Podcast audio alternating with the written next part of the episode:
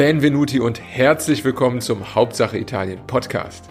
Mein Name ist Frederik Julian Tillmanns und in der heutigen Podcast-Folge wollen wir uns einmal genauer mit der Wirtschaftsstruktur in Italien, das heißt mit den dortigen Unternehmen und Sektoren beschäftigen. Wir wollen heute zwei Dinge tun, dabei vor allem einmal eine Bestandsaufnahme zu machen, das heißt sich anzuschauen, was sind die Sektoren, was sind die Branchen, was sind auch die Unternehmen, Unternehmensgrößen, Unternehmensarten und dann im zweiten Teil vor allem auch mal ein bisschen auf Spurensuche gehen, auf ähm, mögliche Gründe für gewisse Entwicklungen. Ähm, vor allem natürlich auch immer die überschwebende Frage, die wir ja auch schon in den vergangenen Folgen erörtert haben. Was ist eigentlich mit dem Wachstum los? Ne? Ihr erinnert euch, ähm, wenn man jetzt mal das ähm, pro Kopf ähm, Einkommen der Italiener, also das äh, BIP pro Kopf quasi, ähm, Kaufkraft bereinigt über 20 Jahre vergleicht, dann ist im Grunde Italien quasi stagniert seit 2000 äh, bis in die 2020er Jahre. Und genau das ist natürlich die spannende Frage, anders als vielleicht ähm, etwas leichter erklärbare Dinge wie ähm, die Höhe der Staatsschulden oder auch die Unterschiede im Reichtum etc. Das haben wir in vergangenen Folgen besprochen. Heute wollen wir nochmal ausgehend auch vom letzten Interview schauen, wie es denn um die Wirtschaftsstruktur so bestellt ist. Deswegen lasst uns anfangen. Vorweg vielleicht kurz zur Definition. Es gibt in der Regel zwei Unternehmenstypen, rechtlich gesehen in Italien, die man immer wieder findet, wenn man sich mit italienischen Unternehmen beschäftigt. Das ist einmal das SPA, das ist die Società per Azioni übersetzt im Grunde die Gesellschaft ja, für Aktien, also das, was wir auf Deutsch haben als, als Aktiengesellschaft. Ähm, ne, wir wollen jetzt hier nicht in die Rechtstiefen absteigen, aber so der grobe Unterschied aus meiner Sicht ist, dass die SPA in Italien nicht zwingend auch börsennotiert sein muss, während bei uns die AG natürlich äh, das dann auch immer impliziert. Und zum anderen eben die SRL, das heißt die Società a Responsabilità Limitata. Und das ist eben eigentlich genau das Pendant zu Deutsch zu dem, äh, was wir als GmbH verstehen, also als Gesellschaft mit beschränkter Haftung. Das heißt, es ist eigentlich relativ ähnlich in der, in der Rechtsart, äh, wie wir Unternehmen verstehen. Darüber hinaus wäre natürlich jetzt mal spannend zu sehen, ähm, wo, in welchen Bereichen ist denn eigentlich italienische Wirtschaft besonders stark konzentriert? Und wenn man sich dann mal die, ja, die Branchen ansieht, äh, innerhalb Italiens, was den, was den Umsatz angeht, also die Beteiligung an der gesamtwirtschaftlichen Leistung, dann sieht man sehr schnell, eigentlich die größte Branche ist äh, im Bereich Maschinenbau, Elektrotechnik mit knapp zehn Prozent des, des BIPs zu verzeichnen. Zweitgrößte Branche tatsächlich Nahrungs- und Lebensmittel ähm, mit 8%, dann direkt davon gefolgt von äh, Chemie und Pharmazeutik 7,5%, Mode und Textil 5% und Automobilbranche auch mit knapp 5%. Und ähm, das sind natürlich jetzt die reinen Zahlen, wenn man dann aber wieder guckt, was, was ist denn eigentlich mit den Italienern, wo arbeiten denn die Leute in der Regel, ähm, dann sieht man hier eigentlich tatsächlich, dass gerade der Handelsbereich, also alles das, was ähm, ja, Onlinehandel angeht, Einzelhandel, ähm, Supermarkt, B2B, aber auch Handel von ähm, Finanz- oder Versicherungsprodukten. Ähm, das ist eigentlich der größte Block mit 12,8 Prozent, gefolgt von äh, Gesundheit und Sozialwesen, äh, circa 7 Prozent und dann wird es eigentlich schon sehr klein, Baugewerbe, Gastgewerbe, äh, Metallverarbeitung etc. Also hier sieht man eigentlich, anders als die äh, gewinnträchtigen Bereiche, ist die Beschäftigung eigentlich deutlich stärker ähm, nochmal auf den Handel verteilt. Das ist jetzt relativ abstrakt, aber deswegen dachte ich, gucken wir doch mal zum Vergleich so ein bisschen, wie es in Deutschland aussieht. Wenn man jetzt in Deutschland guckt, wo sind die äh, Firmen aktiv und äh, wo wird eigentlich die, die Umsatzleistung generiert, dann ist es in Deutschland tatsächlich, hätte man auch erwarten können, vor allem äh, der Bereich äh, Automobilindustrie, also alles das, was, was Autofertigung angeht, aber auch Zulieferer. Hier ähm, sind es 2021 gewesen, knapp 15 Prozent vom, vom BIP die dort generiert wurden. Äh, der ganze Handelsbereich dann mit 12 Prozent als zweites. Dann auch wie in Italien Chemie und Pharmazeutik, Elektrotechnik, Maschinenbau und ähm, neu, das haben wir in Italien nicht so stark, äh, Finanz- und Versicherungsdienstleistungen. Also eigentlich doch relativ ähnlich, auch wenn natürlich die Gewichtung nochmal stärker in Italien Richtung Elektrotechnik, Maschinenbau und vor allem auch ähm, ne, diese Besonderheiten wie Mode und Lebensmittel äh, beinhaltet und bei uns dann nochmal stärker auch ähm, vor allem die Automobilindustrie und auch die ähm, ja, zum Teil auch Finanz- und Versicherungsdienstleistungen hier ins Gewicht fallen.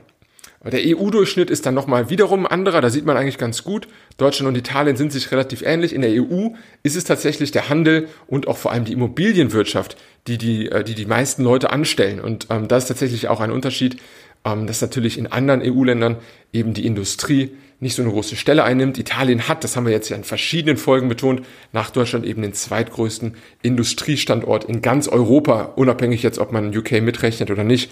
Ähm, Italien ist einfach wahnsinnig wichtig für die Fertigung ähm, von Maschinen und Produkten. Gut, ähm, so viel dazu. Ähm, was sind das denn für, für Arten von Firmen, für Größen von Firmen vor allem auch? Ähm, wir haben ja beispielsweise in Deutschland immer diesen KMU-Kenner, ne? das ist immer so der, der Begriff, der dann durch die Wirtschaftsbücher flattert. KMU hier, KMU da, KMU dort. Das ist das ähm, äh, Pendant quasi zum englischen SMI und heißt im Grunde kleine mittelständische Unternehmen. Und wenn ihr euch so ein bisschen mit der, mit öffentlichen ähm, Wirtschaft und Politik beschäftigt, kommt ja auch immer dieser Mittelstandsbegriff in Deutschland auf. Ne? Mittelstand, Mittelstand, Mittelstand und vor allem auch das, was man so als Hidden Champions beschrieben hat. Ähm, Herr Bug ist da ja auch in der letzten Folge schon mal drauf eingegangen, dass sich da eigentlich Deutschland und Italien recht ähnlich sind, dass wir quasi bei den kleineren Unternehmen zum Teil auch sehr, sehr exportorientierte, sehr, sehr wettbewerbsstarke ähm, Firmen haben, vor allem in der Industrie, die auf dem Weltmarkt ähm, teilweise sogar auch führend sind. Und äh, das ist tatsächlich etwas in Italien, was äh, sich bestätigen lässt, vor allem die, die Struktur und die Anzahl der Unternehmen in der Kategorie KMU. Ähm, wenn man jetzt mal nur auf die Anzahl der Unternehmen blickt, dann sind das quasi alle, also 99,9 Prozent, äh, die eben in diese Kategorie KMU fallen. Das heißt, weniger als 250 Angestellte haben.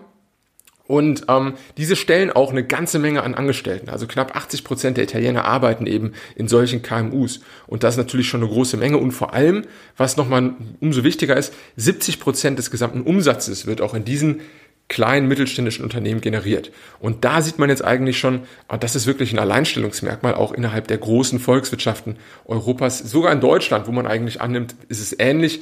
Ähm, hier ist tatsächlich 10% weniger der Beschäftigten, also nur circa 67% sind in KMUs angestellt und beim Umsatz ist es sogar noch deutlich weniger. Dort wird in Deutschland nämlich nur circa 40% des Gesamtumsatzes in äh, KMUs generiert, ähm, also gegenüber Italien wirklich ein Unterschied von fast 30%. Und äh, wenn wir jetzt mal weiterschauen, in Frankreich und England sieht es deutlich ähnlicher eigentlich aus wie bei uns. Also das ist äh, Deutschland typischer. Im Gegenteil, dort sind sogar noch weniger Personen angestellt in KMUs. Und damit sieht man, dass Italien ne, mit diesen Werten knapp 80 Prozent in KMUs, knapp 70 Prozent des Umsatzes aus KMUs, das ist ein Bereich, kleine mittelständische Unternehmen, die hier extrem wichtig sind. Und da wollen wir natürlich nachher in der Analyse auch nochmal stärker darauf eingehen, was, was dazu führt und was da vielleicht auch ja, Vor- und Nachteile von sind. Ähm, ein wichtiger weiterer Punkt, den ich nochmal nennen wollte in dem Kontext, sind natürlich Selbstständige, die auch dann eine Rolle spielen. Ähm, in Italien ein großer Faktor, Selbstständige generell großer Faktor. Bin ich auch hier schon in Bologna mit verschiedenen in Kontakt gekommen. Ähm, 22 Prozent aller Erwerbstätigen sind hier selbstständig. Und das ist auch verglichen mit Deutschland 10 Prozent, England Frankreich 9 Prozent, ähm, sehr, sehr hohe Werte tatsächlich. Also ist auch eine Besonderheit hier. Ähm, nicht nur generell sind die Unternehmen kleiner, aber auch die Personen, die gar nicht erst in Unternehmen aktiv sind, äh, sondern selbstständig sind auch nochmal äh, deutlich höher. Ähm, ja, das letzte ist natürlich jetzt die Frage KMUs. Da fehlt das G, ne? Was ist mit den großen Firmen? Und äh, intuitiv ist ja immer so, ein, so, ein, so, ein, äh, ja, so eine Perspektive auf große, wichtige Firmen, ist ja immer die Börse. Das heißt, ähm, in Deutschland wird man jetzt sagen, was macht denn der DAX, ne? der, der Leitindex im Grunde der, der größten und wichtigsten deutschen äh, Firmen, die auch an der Börse sind. Und ähm, das gibt's natürlich auch in Italien. Wenn man hier schaut, äh, der DAX ist hier ein bisschen länger, was die Buchstabenfolge angeht, F, T, S, E, M, I, B ähm, abgekürzt für Financial Times Stock Exchange Milano Italia Borsa. Und äh, da sind quasi die, die wichtigsten 40 italienischen Firmen inkludiert in diesen Index. Und ähm, der hat aktuell, wenn man das mal in Zahlen ausdrücken will, März 2023 so 375 Milliarden Euro Marktkapitalisierung. Und das ist schon erstaunlich. Das ist deutlich, deutlich weniger als beispielsweise der DAX mit ähm, anderthalb Billionen. Und der DAX hat sogar nur 30 Firmen gegenüber den Italienern hier mit 40. Ähm, da sieht man tatsächlich, also die deutsche Volkswirtschaft ist ja nicht fünfmal größer als die italienische. Ähm, das heißt hier, die sind überproportional gut bewertet, die deutschen Firmen, gegenüber den italienischen, die an der Börse gelistet sind.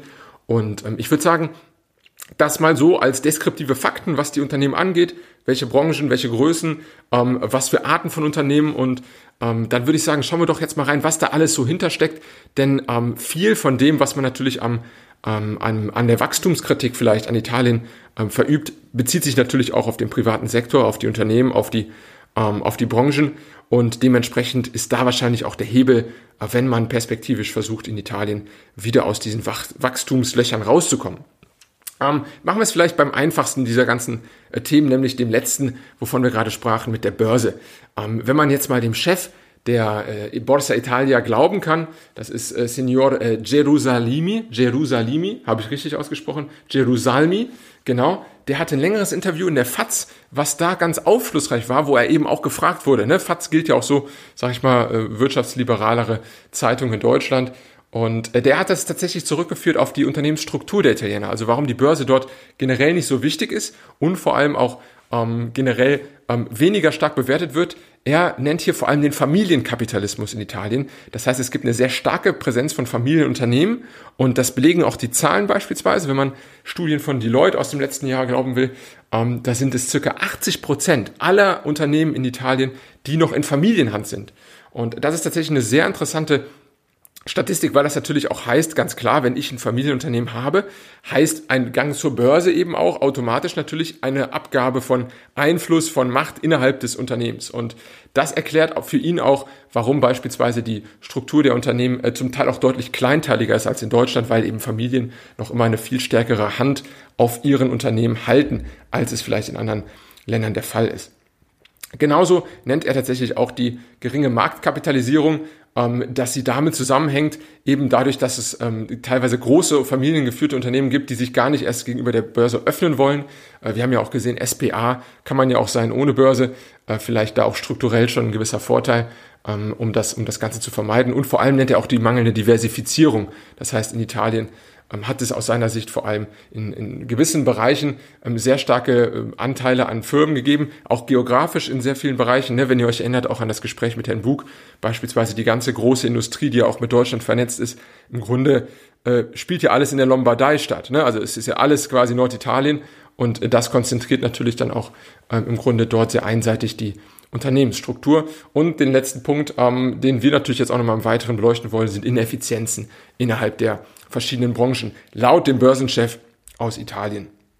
Genau. Und äh, das ist tatsächlich etwas, wenn man jetzt auch mal in den OECD-Daten wühlt, äh, was sich da auch bestätigen lässt. Vor allem ist es natürlich auch ähm, bei der Börse immer so eine Frage mit internationalen Investoren. Was sehen die als stabile Märkte? Und ich glaube, gerade Italien ähm, gegenüber Deutschland hat dann natürlich auch durch die politische Instabilität und vielleicht auch die äh, finanziellen Sorgen, die immer auch mit dem Euro verbunden sind, da einfach auf das Nachsehen, sodass ausländische Investoren natürlich die italienische Börse tendenziell weniger attraktiv bemessen und dadurch der Preis dort auch nicht entsprechend hoch ist gegenüber der in Deutschland, wo wir natürlich noch ne, Standard Poor Ratings etc. sei noch Dank, wer weiß, wie, wie es dann ähm, bald aussieht, ähm, wo wir natürlich da einfach deutlich ähm, kredibiler in Deutschland ähm, für internationale Investoren aufgestellt sind und auch so ein bisschen der Hafen innerhalb der EU, wo natürlich sich Kapitalströme immerhin orientieren. Das darf man, glaube ich, nicht überbewerten. Deswegen würde ich sagen, schauen wir doch mal vor allem auch neben der Börse auf die gesamte ähm, KMU-Landschaft, was denn hier die Besonderheit ist und warum vielleicht hier auch so ein bisschen das Wachstum zu vermissen ist.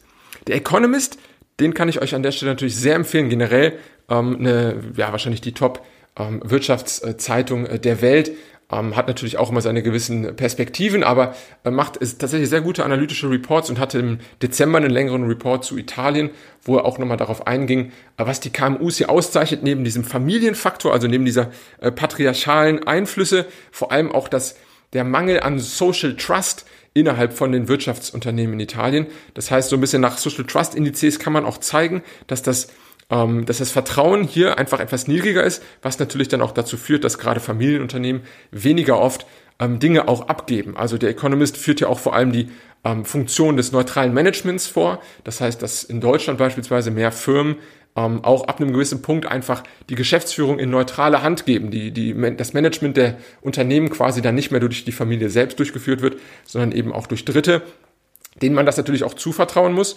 und die dann entsprechend auch wahrscheinlich eher nochmal wachstumsorientierter sind. Und das erklärt vielleicht auch so ein bisschen das Verharren in kleinteiligeren Unternehmen innerhalb Italiens, weil man eben da eine gewisse Hemmschwelle hat, ähm, die Kontrolle abzugeben zu ihren eigenen Firmen. Ein weiterer Punkt ähm, aus dem Economist-Artikel ist sicherlich auch der Arbeitsmarkt. Das heißt, wir hatten ja in vergangenen Folgen schon dieses Dilemma in Italien im Grunde mit hohen langfristigen und gesicherten Einkommen äh, von Angestellten eben, die älter sind und eben sehr, sehr niedrigen und unsicheren Einstiegsgehältern für, für junge Graduenten und Graduierende. Und das deckt sich natürlich auch mit verschiedenen anderen Aspekten, sei es beispielsweise die großen Lohnnebenkosten, die es natürlich für Firmen auch sehr viel teurer machen, Leute einzustellen. Das heißt, in Italien sind die im Schnitt circa bei 40 Prozent, die ein Unternehmen nochmal quasi auf den Bruttolohn eines Angestellten draufschlagen muss und in Deutschland sind es schon circa 20 Prozent. Ähm, das ist natürlich ein ganz klarer Unterschied.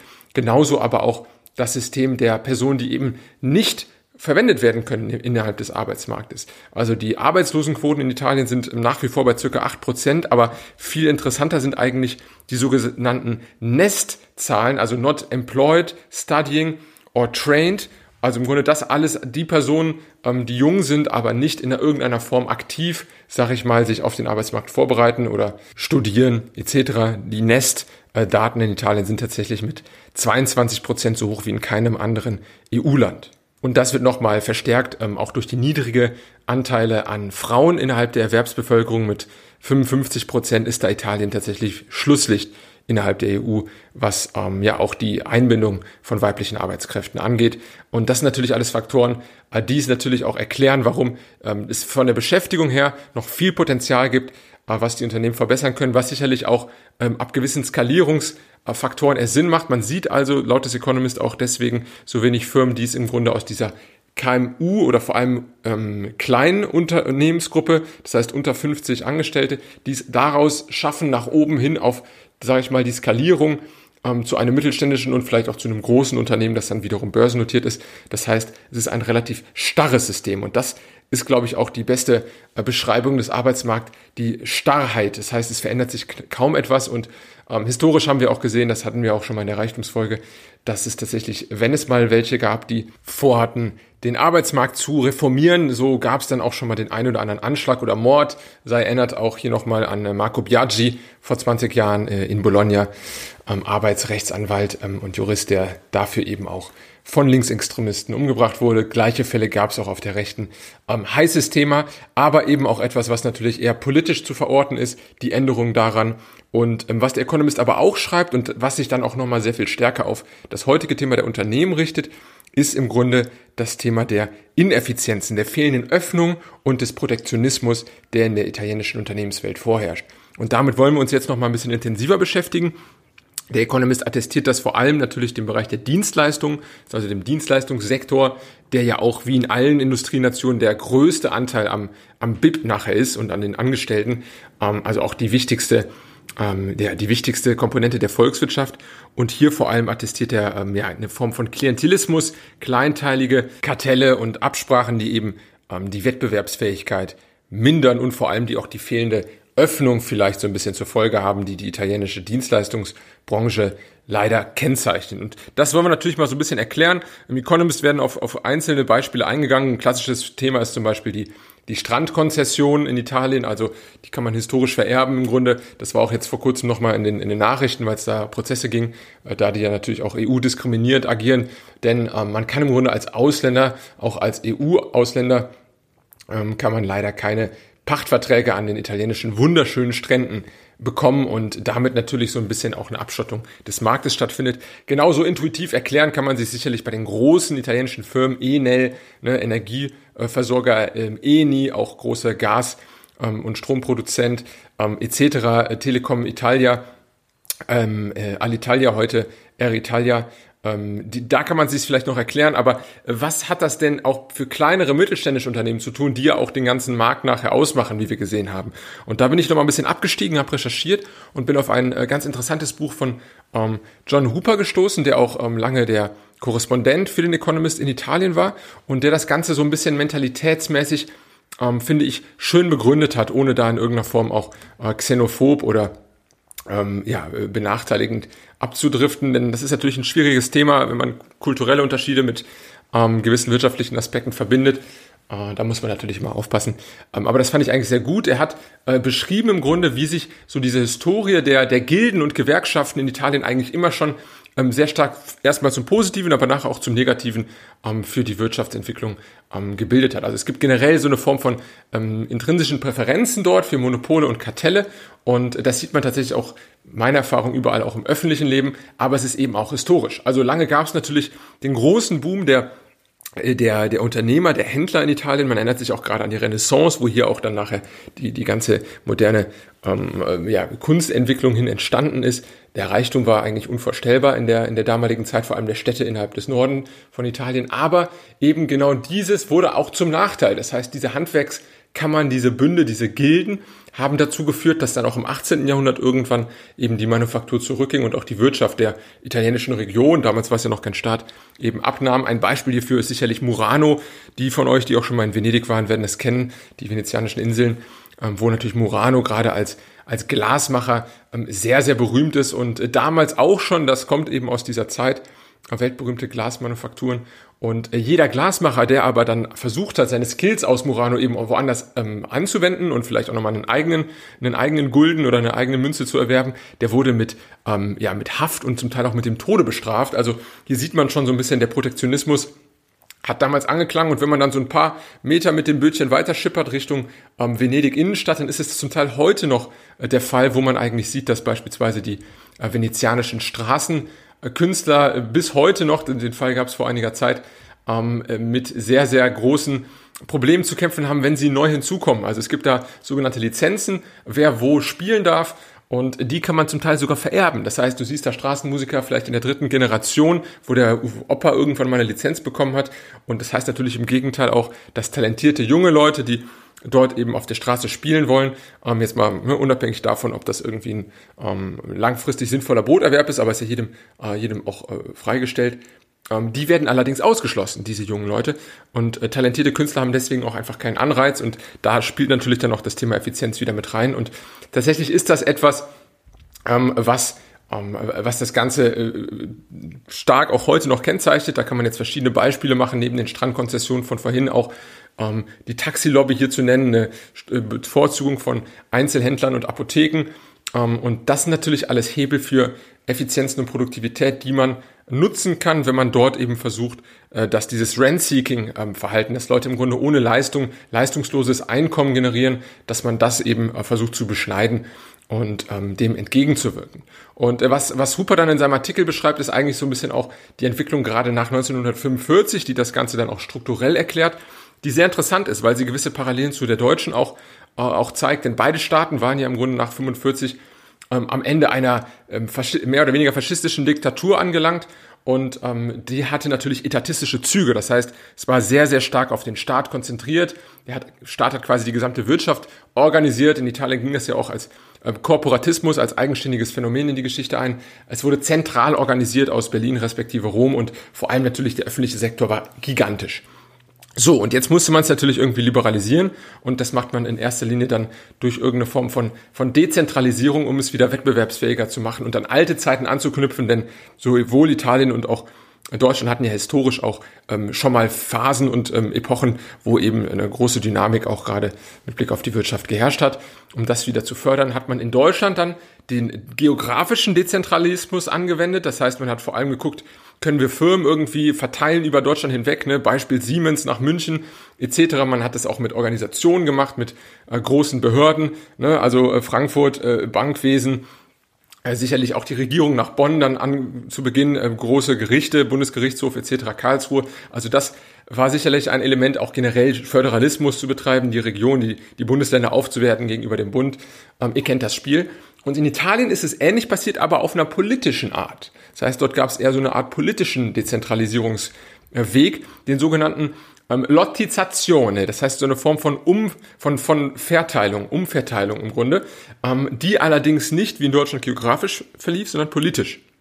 Und das hieß im Grunde, dass die großen Parteien, die das Nachkriegsitalien geprägt haben, auf die sind wir auch in der Politikfolge schon mal eingegangen, also vor allem die DC Democrazia Cristiana, also die, die Christdemokraten, und auch andere, seien es die ähm, Sozialisten, seien es die Liberalen, ähm, Sozialdemokraten etc., dass die immer feste Anteile an allen möglichen Vergaben bekamen.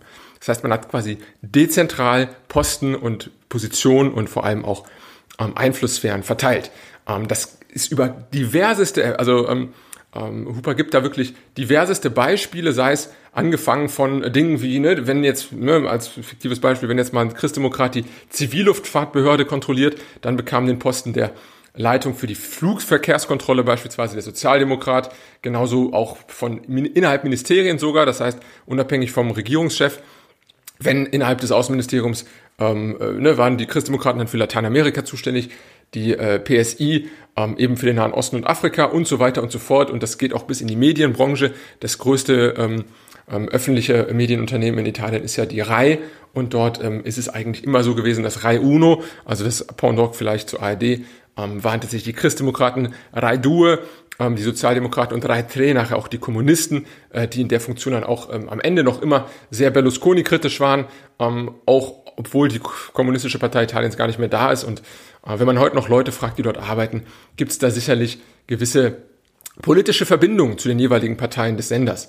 Und äh, das ist natürlich etwas, was natürlich ähm, die, die, die Wettbewerbsfähigkeit auch mindert, denn ähm, wenn Posten eben nicht auf Basis von Merit Meritokratie, also von Leistung vergeben werden, sondern auf, auf Basis von Verbindungen oder von Ausgleichen, äh, dann schränkt das natürlich auch den Wettbewerb ein. Und die These ist jetzt so ein bisschen, das ist dann der Hebel, dass sich das eben auch in die, ähm, in, die, äh, in die neuere Zeit übertragen hat. Es gab natürlich, das sei dazu gesagt, das wisst ihr auch mittlerweile, Manipulite, Tangentopoli, Anfang der 90er Jahre den Bruch des gesamten Parteiensystems, aber auch danach ist eigentlich die Liberalisierung nicht in der Weise gekommen, wie sie erhofft wurde. Es gab ja anfangs bei Berlusconi auch diesen ganz großen Hype, dass jetzt wirklich ein Ruck nochmal da durchgeht.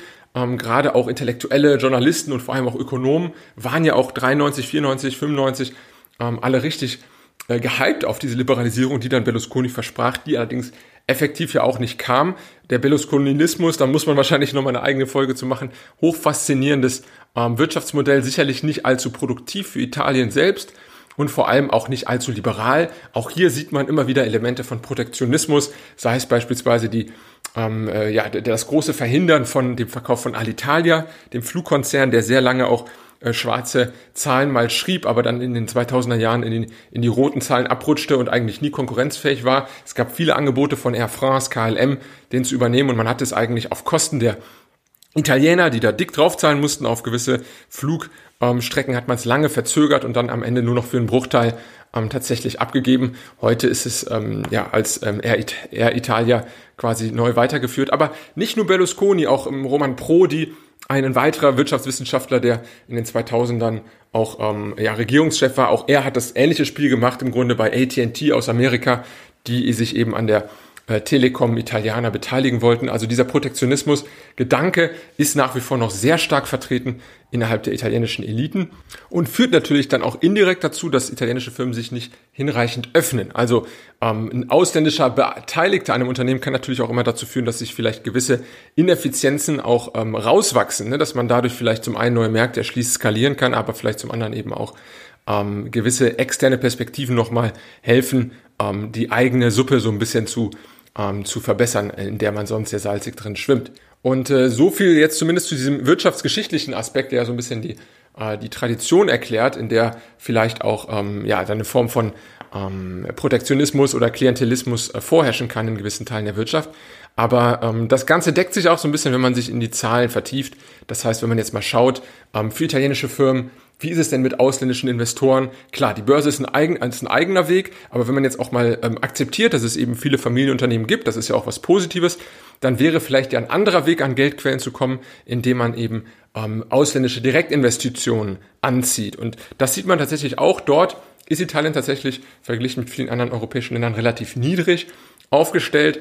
Ähm, aber zum anderen, das hatten wir auch schon in der Staatsschuldenfolge, ist der Privatsektor in Italien auch vergleichsweise sehr solvent. Also die Schulden der italienischen Unternehmen sind sehr niedrig, aber leider eben auch die ausländischen Direktinvestitionen ähm, entsprechend genauso.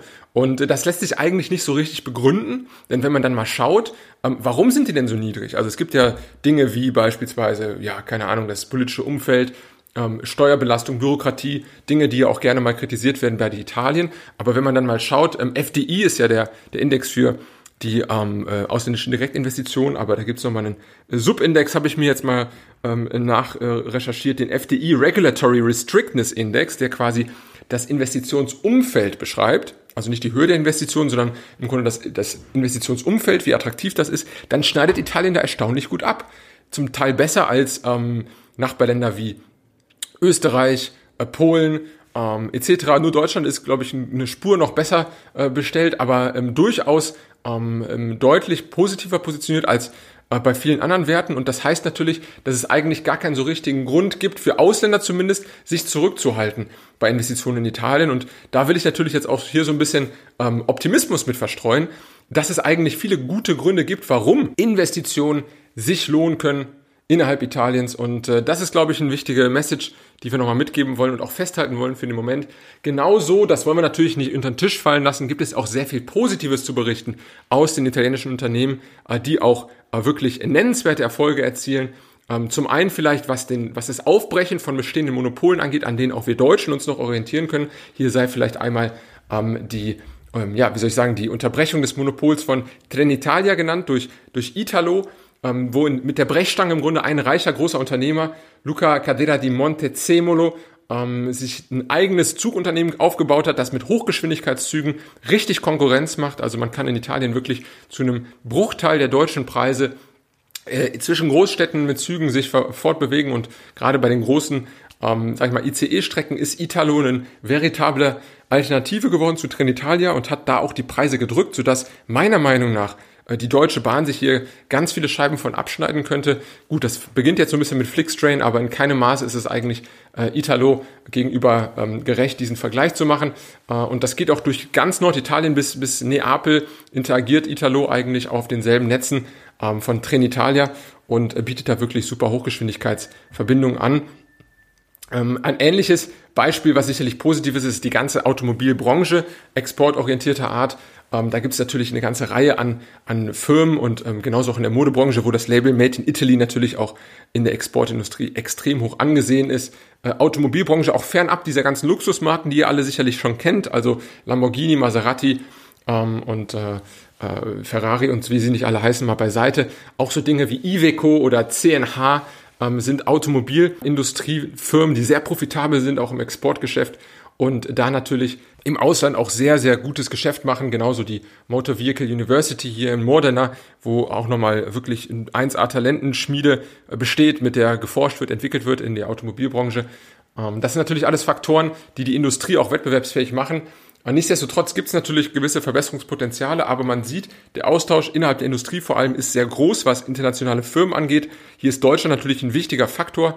Ähm, aktuelle Studien, die auch über die AHK veröffentlicht wurden, äh, zeigen, dass ähm, Deutschland die meiste Anzahl an Tochtergesellschaften innerhalb aller äh, Ausländer in Italien hat. Das heißt, es gibt kein externes Land, was stärker beteiligt ist bei der Anzahl der Unternehmen, auch beim Umsatz und beim Gewinn ist es nach USA Nummer zwei, was die, was die Firmen innerhalb Italiens angeht. Und das wächst natürlich. Ich glaube, ähm, man kann in gewisser Weise nachvollziehen, dass Italien eine Form von Protektionismus immer auch haben wird, dass man auch stolz ist auf die eigenen Firmen und das ist ja auch äh, berechtigt. Äh, wichtig ist natürlich perspektivisch, glaube ich, gerade innerhalb Europas, dass man hier versucht, weg von dem ähm, nationalen Protektionismus dann eher vielleicht zu einem kontinentalen hinzukommen und versuchen muss, den Wirtschaftsstandort Europa eben hier stark zu halten. Und da ist es dann vielleicht nicht mehr ganz so begründbar, warum man ähm, mit, mit der Brechstange versuchen muss, ähm, Alitalia wie jetzt vor zehn Jahren vor KLM und Air France zu bewahren oder eben auch deutsche und italienische Firmen in der Industrie vor der Öffnung miteinander. Das, was Sie sicherlich auch nochmal mitnehmen könnt, ist der Dienstleistungssektor. Hier gibt es gewisse ähm, Ineffizienzen und ähm, sicherlich Absprachen, Kartelle, Monopole, die man anpacken muss und die auch eine stabile politische Regierung wahrscheinlich hinkriegen wird über die Zeit. Und ich würde zum Abschluss sagen, wir haben, glaube ich, sehr viele verschiedene Facetten der italienischen Unternehmen gesehen.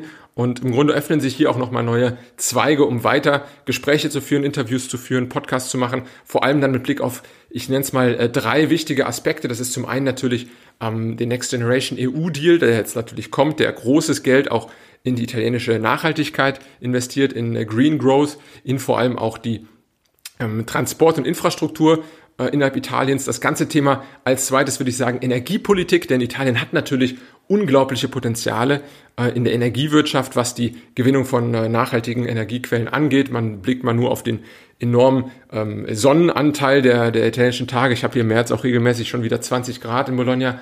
Also das ist definitiv ein großer Faktor, genauso als drittes aber auch die Start-up-Szene, die Entrepreneurial Base.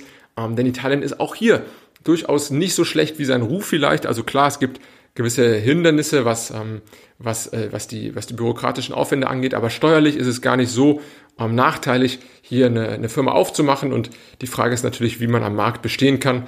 Äh, da müssten wir sicherlich auch nochmal intensivere Gespräche führen. Ich glaube, für heute soll es das erstmal gewesen sein. Ich hoffe, ihr konntet einiges mitnehmen über die kleinteilige Volkswirtschaft in Italien, die wenigen Mitarbeiter pro Unternehmen und vor allem auch den transitionsgebundenen Hang so ein bisschen ähm, sich nicht zu öffnen, protektionistisch zu sein, der sich aber auch gar nicht immer so unmittelbar erklären muss, der vielleicht auch so ein bisschen kulturell geprägt ist und äh, vielleicht auch durch die starke Struktur an Familienunternehmen seine Begründung findet.